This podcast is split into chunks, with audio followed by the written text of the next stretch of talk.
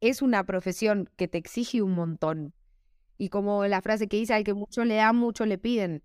Entonces es como, ok, ¿quieres esto? Bueno, tienes que darme esto. Y es una cagada pensarlo así, la verdad, pero ya llevo varios años dándome cuenta de que, uff, es un montón lo que yo le doy a la música. Entonces, de repente cuando vuelven esas oleadas de amor, así decís, wow. Bienvenidos a otro episodio de Música con M de Mujer, un espacio dedicado para resaltar a todas las mujeres en la industria musical. Mi nombre es Vanessa Mena y hoy me acompaña la primera mujer en estar dos veces en este podcast. Es que ella es tan increíble que con una vez no bastaba. No, me, no mentira, todas son reinas. Y de verdad yo quiero que todas estén aquí por lo menos dos veces.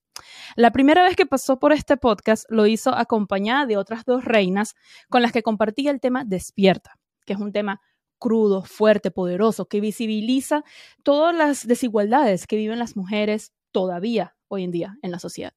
Pero esta vez viene para presentarnos un proyecto más personal e incluso diferente a lo que ha venido haciendo. Así que, sin más preámbulo, bienvenida, Delfina Deep. Muchas gracias. ¿Cómo estás? Bien, ¿y tú? Mm, la verdad estoy muy contenta, muy, muy contenta.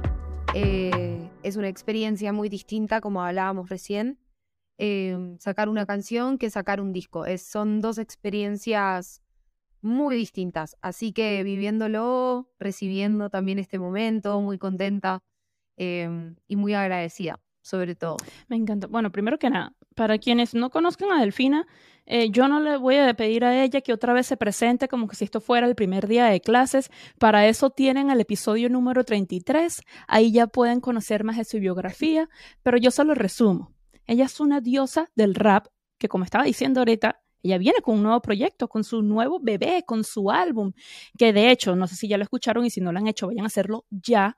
Ella nos dio como un abre bocas de lo que podemos esperar con uno de sus últimos sencillos, no el último, pero uno de sus últimos sencillos, últimamente, en donde, ah, últimos sencillos, últimamente, en donde van a notar como un cambio a nivel musical también de ella, se nota más como un RB. Delfina, ¿a qué se debió como este cambio de género específicamente para este tema? Bueno, em, para este tema y para todo el álbum, creo que cuando, oh. cuando lo puedan escuchar van a entender que es un disco muy variado, tiene muchos sonidos distintos. Eh, es un álbum que tiene todo, RB, trap, eh, tiene rap, tiene dancehall, perreo, em, tiene boom bap, eh, es realmente muy rico en sonidos y variado, entonces creo que últimamente es una prueba y es como vos decías, un abrebocas un poco de de esta mm, delfina que se corre un poquito de lo de antes y prueba distintas cosas. A mí me gusta mucho, mucho, mucho experimentar, em, pero me gusta mucho rapear y cantar. Entonces, generalmente en mi música hay como momentos donde está la cantada, momentos donde está la rapeada, y en este disco la verdad es que hay de todo, hay muy de todo. Eh, hay balada, una balada como Me Oyes, que es voz y guitarra y termina como con un solo de guitarra súper explosivo, también está últimamente, que es una canción mucho más íntima hacia adentro. También podemos escuchar, eh, bueno, no quiero spoilear mucho, pero bueno, hay temas más para... Y a mí me spoilearon, me oyes, em, así que... ya me... gustó? Amé, amé, amé. te lo confieso que no, no me lo esperaba. Sí, mira, la, la escuché una sola vez y con una vez bastó. Me encantó, está súper linda. No me esperaba algo así tan acústico de parte de Delfina. Vas a romper, vas a romper no solamente con ese tema, sino con el álbum, estoy segura. Gracias. Yo también tengo como un muy buen feeling con el álbum, eh, porque desde el primer día que empecé a hacerlo, que fue en México, eh, en la Ciudad de México, fue todo, lo compusimos todo en México. Eh, menos una canción que la hice en Medellín, pero las demás, todas las hice en Ciudad de México. Y la verdad es que fue una experiencia re linda, re intensa. México tiene una vibra re fuerte. Eh, hay una energía puntual para mí, para crear. Sí, lo he sentido muy fuerte. Y me encantó, me abrí esa experiencia, dejé que fluyera. Fueron 15 días súper intensos donde hicimos el disco. Eh, también conocí al productor en ese viaje, entonces fue ah. como conocerlo a él y, y empezar a trabajar juntos y a cocinar juntos y, fluyó re bien. Eh, estoy muy agradecida con Julián, Julián Bernal, productor colombiano, que vive en México. Es productor de muchos artistas, entre ellas Elsa y el Mar, Sebastián Yatra, eh, Princess Nokia.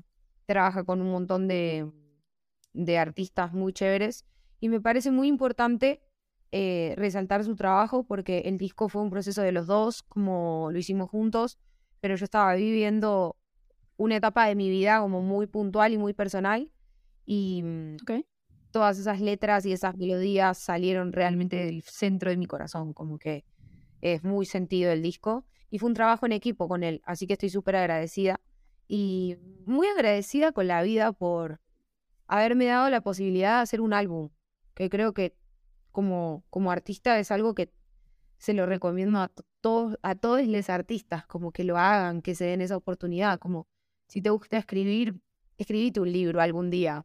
Si te gusta sacar fotos, puedes hacer un libro de tus fotos o una expo. Si sos artista, mostrate, viste cómo sacar. Y también es como, como darle un cierre, un, principio y un fin a algo. Es un buen ejercicio en general, me parece. Como saber decir, hasta acá. Como... Entonces me parece lindo, es, un, es una gran maestra para mí la música, me enseña un montón de tener paciencia, aprender a esperar, de ser sincera, de ser yo misma, de confiar en mi proceso, de confiar en que es un camino que tengo que disfrutar porque al final a dónde estoy corriendo. Entonces un disco te enseña todo eso, a esperar, hay que tener mucha paciencia. paciencia creo que es la palabra clave. Ahorita mencionaste que es un disco muy personal por algo que estabas atravesando en, en, tu vida y obviamente yo me puse a prestarle atención por lo menos a las que ya he escuchado, ¿no? Que van a estar en el álbum. Y últimamente me llamó la atención a la parte que dices, me abrí como una flor y te editó. ¿Te cuesta abrirte en una relación? Eh, no, cuando me enamoro me abro, me abro muy, muy dulcemente. O sea, soy de Tauro, soy luna en cáncer, eh, soy súper apasionada, soy artista, soy muy sensible y cuando me enamoro voy a todo. Que también estoy aprendiendo un poco a dosificar, pero es que dosificar es una mierda porque es como, ah, qué tibieza, o sea, no estoy siendo yo misma. El otro día un Uber me dijo algo muy interesante, que me dijo como uno no puede, una no puede escapar a su propia esencia. Hay cosas de ti que tú naciste y te vas a morir siendo así, ¿entendés? Y son parte de tu esencia. El lado positivo o negativo de tu personalidad, como lo quieras ver, pero siempre esos dos lados son originales y vienen, eres una pieza única. O sea, y, hay cosas de tu esencia que tú no puedes cambiar. Entonces, eh, este disco para mí fue como un proceso de sanación y de reencontrarme conmigo.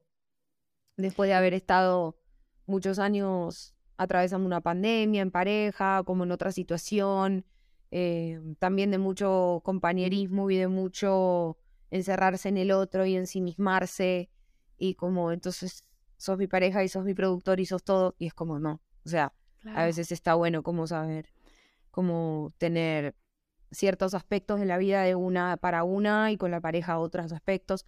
Pero bueno, al final para eso tenemos relaciones, para aprender y para crecer. Y yo crecí, aprendí un montón eh, de ese vínculo y mira el regalo que me dejó, este disco. Total. O sea, e es un re souvenir. me gustó eso, de un buen souvenir. Que hablando precisamente de, de las relaciones y de lo personal que son tus temas. Este, este no está en el disco, ¿cierto? De Fumando Menos. Fumando Menos no está, ¿verdad? Sí. ¿Sí va a estar? Fumando Menos últimamente. Ok. O sea, el disco tiene 11 canciones, de las cuales 4 ya salieron. Ok, ok. O sea, son, son 7 canciones inéditas y 4 que ya salieron, que son Tiempo, Fumando Menos, Acá y Últimamente. Ya, no, te lo preguntaba porque en Fumando Menos, que de hecho me encanta esa canción, hay una parte que dice múltiples formas de mostrar amor. Te cocinaba, quería llevarte a mi tierra para que conocieras. Fue demasiado y hasta mis coros te dedicaba. Y eso me dejó pensando, ¿cuál será el lenguaje del amor de Delfina? Porque, a ver, voy a asumir, déjame asumir aquí, por lo que dice en la canción, yo diría actos de servicio y quality time. ¿O me equivoco? ¿Cuál es el segundo? Actos de servicio y... Y tiempo de calidad. Sí, total, total. Pero así como doy, también me gusta como recibir en el sentido de que no me conformo con cualquier cosa porque sé lo que doy. Claro, claro. Sí, bueno, eh, es interesante que sé la calidad de mi producto. Entonces, sé, como soy a la mar, que dar todo no es amar bien igual. Hay que saber diferenciar. Sí. O sea, dejar tu carrera, irte atrás de una persona por cumplir los sueños del otro, no es amarlo más. No. Yo no, no, no, eso, eso no es un comportamiento muy digno mío, yo soy todo lo contrario, como que siempre para mí la idea de tener pareja me representa un cierto, como, uff, ¿entendés? No es que yo me proyecto y me visualizo a mí realizándome en la vida por tener o no tener una pareja o ser mamá, no, cero, o sea, estoy muy enamorada de mi profesión, súper obse me encanta la música, quiero ser cada vez más grosa, cada vez más áspera, me inspiran muchísimo otras mujeres, me veo en otras mujeres y a otras mujeres, me encanta que otras mujeres se puedan ver en mí, como que tengo muy claro hacia dónde voy, entonces a veces la idea de tener una pareja es como tener un carro, tener un animal, todo, o sea, todo es como que lo pienso un montón, porque estoy muy al servicio de la música. Entonces, si yo tengo que salir mañana como un bombero, me tocó.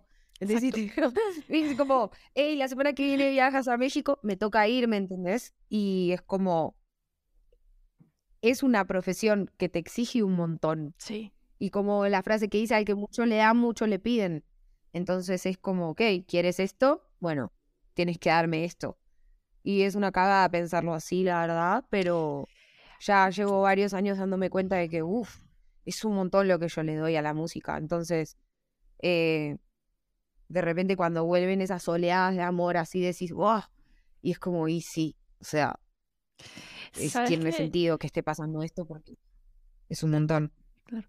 No, sabes que mm, me llama la atención porque no eres la primera artista que menciona, por lo menos en este podcast, esto, justamente esto que estás diciendo.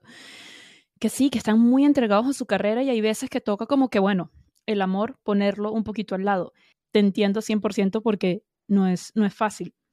Pero en fin, cambiando un poco el tema, ahorita mencionaste que has trabajado mucho con, con mujeres eh, últimamente, que ha sido como que lo más lindo que te ha dejado trabajar con ellas, porque debo decir aquí públicamente que tú eres una de las artistas que yo conozco que más demuestra de manera genuina esa sororidad. Y eso es verdad que yo lo aplaudo muchísimo. que ha sido lo más lindo de trabajar ahorita con tantas ah. mujeres? Gracias, qué lindo. Nunca había pensado que eso en sí, cómo, se, cómo me veo de afuera, porque no lo hago pensándolo. Em, a mí me encanta trabajar con mujeres. Me siento muy respaldada con las mujeres, me siento muy cuidada por mujeres. Mi familia es una familia de mujeres, entonces es un espacio donde yo me muevo muy libremente. Em, tengo muchas amigas, soy fan de las mujeres. Em, y hacer música con mujeres y que encima sean mis amigas es como un mega plus. Y de verdad este año ha sido súper loco porque he colaborado con más de 10 mujeres de distintos lados. O sea, comenzamos el año con Despiertas. Masta Cuba es mi hermana. A mi Zambar no la conocía. Me llevé una sorpresa hermosa de su ternura, su manera de ser, su calidez. Raquel, Jess, todas las chicas de One RPM porque en la industria hay muchas mujeres que también están apoyándonos a las que estamos en el spotlight, pero mujeres como vos, como un montón de amigas, Raquel, las managers de mis amigas, es como una rueda que estamos todas empujando. Después tuve la suerte de colaborar con Mare Advertencia Lírica, con MJ, con Maviland, en el tema que hicimos con la disquera nueva de Warner que se llama Gorgona, que es una disquera solo de mujeres Em, que es un proyectazo, hicimos el Cypher. Además, había empezado a hacer el año pasado otra rola con Genak, Anaí, es una chica de Ecuador, con Masta, y habíamos hecho otro tema. Y El Avispero, que es un proyecto que tengo con mis amigas acá de Colombia, con la muchacha, con Briela Ojeda, con oh, Liana, con Lalo Cortés. Entonces, nada, cuando me quiero dar cuenta es como que cada vez estoy más rodeada de mujeres. Ahora integré a mi banda eh, la participación de Daniela, que es una guitarrista que me encanta. Que me gusta mucho lo que ella hace, ¿no? Porque a veces caemos en, ah, la llamo porque es mujer. No, la llamo porque me gusta lo que ella hace y porque hace mucho que quiero trabajar más con mujeres. Es una realidad, me siento, me siento mejor, me siento más cómoda, no sé. Eh, igual la banda, digamos, con la que yo toco acá en Bogotá, son todos hombres y son mis amigos, son mis hermanos, es mi familia, mi banda, hace cuatro años tocamos juntos, entonces son hombres con los que yo me siento muy cómoda y me representan. Eh, y porque si no, no podría como tener que formen parte de mi proyecto. Pero si me preguntas, sí, cada vez también quiero darle más visibilidad a las mujeres porque eh, así como otras me han ayudado a mí, a ayudar a otras, es una cadena. Em, y yo acá en Colombia me muevo bastante como en todo lo que es las fechas más que nada como del 8M, en noviembre, como que siempre intento aportar desde mi, digamos, mi don que es la música eh, y aporto y estoy todo lo que puedo. Me gustaría estar más, pero bueno, también es como que estoy hasta donde puedo em, y es muy genuino de mi parte. También lo hago con mucho respeto porque yo vivo hace 10 años en Bogotá en Colombia es un montón. O sea, tengo 30, vivir hace 10 es un montón. Pero mm, tengo muy en claro que no nací acá. Entonces siempre con mucho respeto, con mucho cuidado. Claro. Como en los espacios, ¿no? Como no haciéndome un lugar, sino ganándomelo de a poco, con el respeto también. Sí, de inmigrante a inmigrante te entiendo 100%.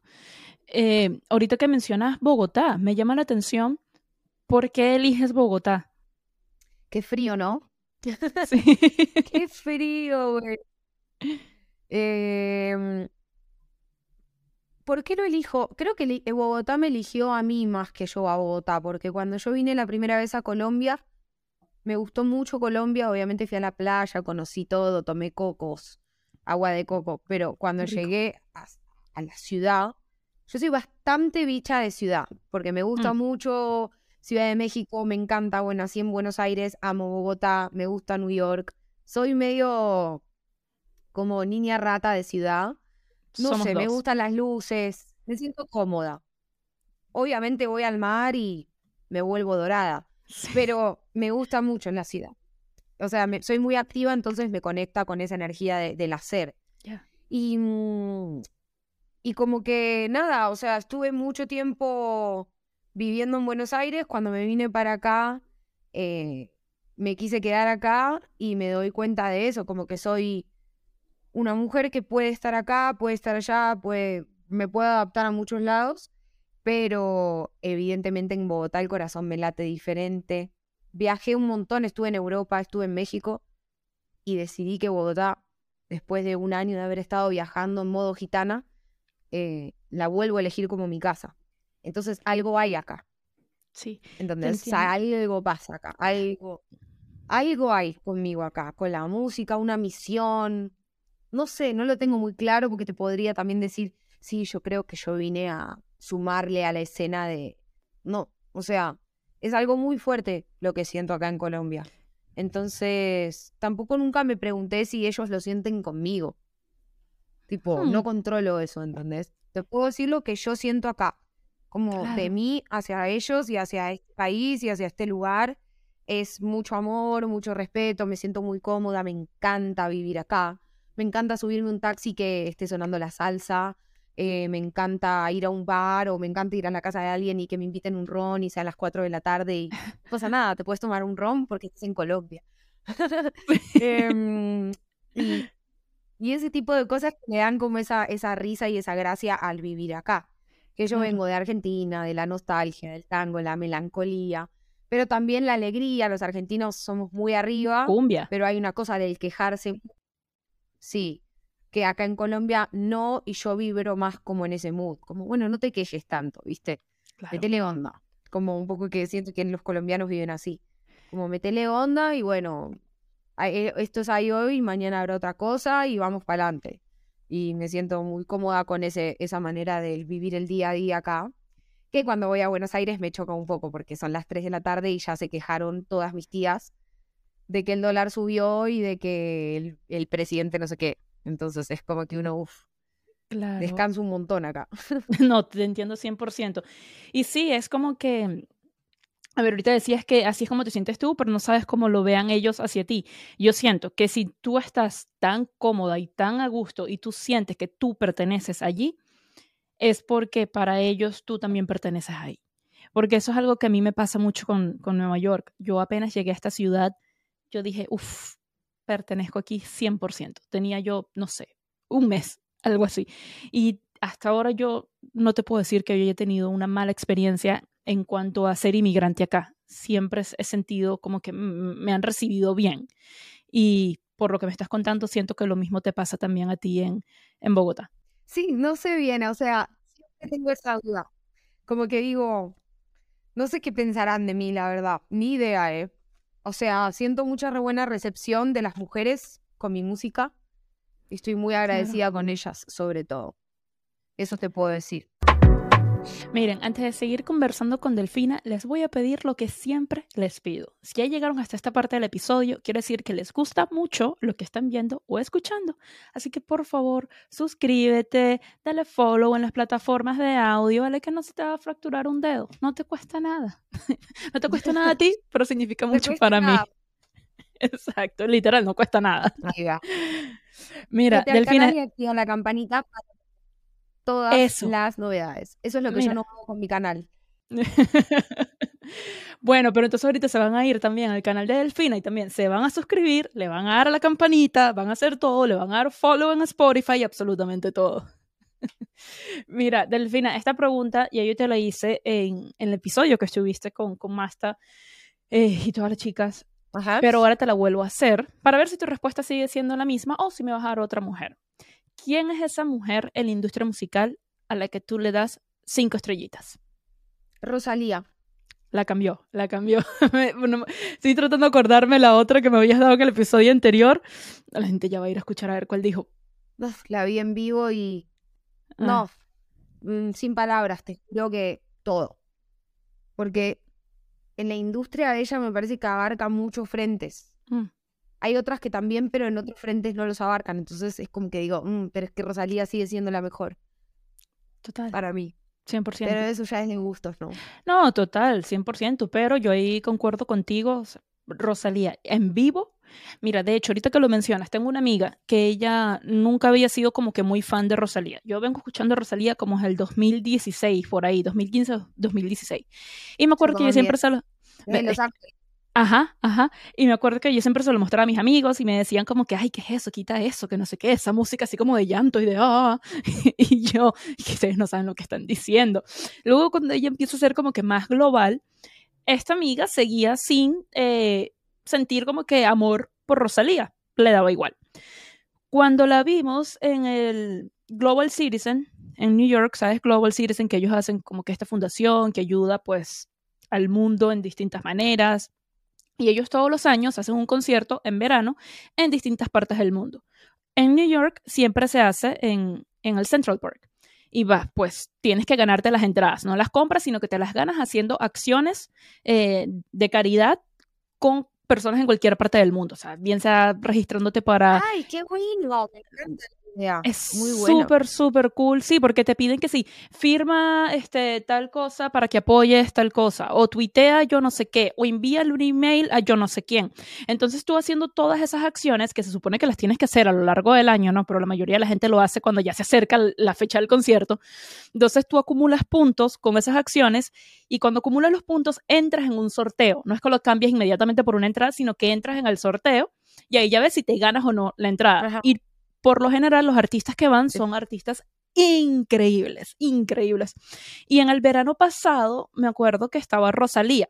Me molesté un poco porque no la pusieron en el stage principal, sino como que al ladito, en un stage más pequeño, pero para mi fortuna era justo el stage que yo tenía al lado. Entonces yo ahí casi me muero cuando tengo esa diosa a menos de un metro de distancia.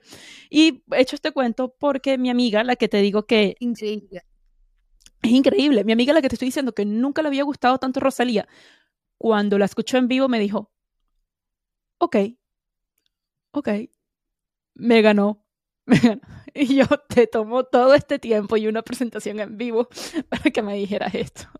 estoy 100% muy enamorada de su proyecto, de, todo lo que ella hace. Em, en este momento creo que es de la única persona que me declaro, me considero fan eh, realmente. Bueno, del Duki también me gusta mucho. Bueno, tengo muchos artistas que me gustan, pero em, Rosalía para mí es brutal. O sea, me compré el vinilo de Motomami. ¿Qué? Lo quiero. Lo quiero. Qué buena idea. Mira, te lo voy a por favor. trae un póster que es increíble. O sea, ah, brutal. Ah, viene con póster y todo. Ay, lo quiero. Lo quiero. Yo tengo, ahorita creo que no lo en la cama. Es muy hermoso. el vinilo en rojo. Me encanta. Para los que nos estén viendo esto, lo están escuchando, lo van a tener que ver en YouTube. Es muy lindo poder comprar vinilos, me parece algo muy, muy chévere. Yo trabajé en una tienda de vinilos acá en Bogotá eh, y fue una experiencia re linda. Es todo un culto, esto es, es otro universo. Eh, yo tengo el vinilo, no tengo dónde oírlo todavía, pero bueno, ya tendremos. Ah, bueno, ¿cuándo es tu cumpleaños? 19 de mayo. Ya gente ya saben qué regalarle. Mira, y para terminar, ¿cuáles son esas? Cafetera. ¿A una cafetera? Ok. Mira, para terminar, ¿cuáles son esas tres canciones de artistas femeninas, obviamente, que tienes on repeat? ¿Tres canciones? Mira, te voy a decir las que estaba escuchando ahora, que son las que tengo. Bueno, yo soy mucho de hacer playlists, pero. Mm. Eh, yo también. Bueno, estoy escuchando mucho. Eh, o sea, artistas femeninas, me dijiste. Estoy escuchando mucho el último disco de Carol G, una canción que se llama Dañamos la amistad, que me gusta mucho. Eh, estoy escuchando mucho una canción que se llama Ice T, o sea, Ice-T, eh, de Thames, que es una rapera de Estados Unidos, que creo que tiene como algo jamaiquino también. No la he escuchado. Y eh, otra canción que me encanta, o sea, la artista se llama Lupe, es argentina. Ok. Y la, y la canción, espera que la busco. Hablarme se llama. Hablarme, ok. Está, sí, Hablarme. Se las recomiendo. Bueno, gente linda, este, qué gusto ha sido este episodio, Delfina, de verdad que qué gusto haberte tenido nuevamente. Me encanta conversar no solo con grandes artistas, sino también con grandes personas, así que te deseo el mayor de los éxitos con este disco que al momento que salga este episodio ya habrá salido y ya habrá sido un éxito. Muchas gracias, les va a encantar el disco, estoy segura, estoy muy segura de lo que voy a sacar y muy orgullosa del resultado final. Disfrútenlo, son 11 canciones, tiene 10 canciones, sale el 14 de abril y para la gente que está en Colombia o conoce el, podcast y está en Colombia, les cuento que el 28 de abril vamos a hacer el lanzamiento en Estudio de la Piña, eh, las entradas están a la venta por tu boleta en mis redes, así que ahí nos vemos. Bueno, de hecho, Colombia es el país número uno donde más se escucha este podcast. Espectacular. Bueno, gente, ya saben, déjenme en los comentarios en redes sociales o en YouTube, si lo estás viendo por YouTube, qué tal les pareció este episodio, qué temas quisieran que toque más adelante, a qué invitadas te gustaría ver. Sigan las cuentas del podcast en Instagram, TikTok y Twitter como arroba música M de mujer sin el con. Mi cuenta personal es arroba vanemenaje y si no la siguen, la tienen que seguir. Delfina, ¿cuáles son tus redes sociales? Eh, mis redes sociales son Delfinadiv, eh, canal oficial de YouTube, Twitter, Instagram, TikTok, delfina.div. Así que ahí los espero para, nada, para que disfruten de la música y del el video de Me Oyes que se estrena este viernes junto al álbum también. Así mismo. Bueno, eso es todo por hoy, gente. Un beso. Se les quiere. Bye. Muchas gracias.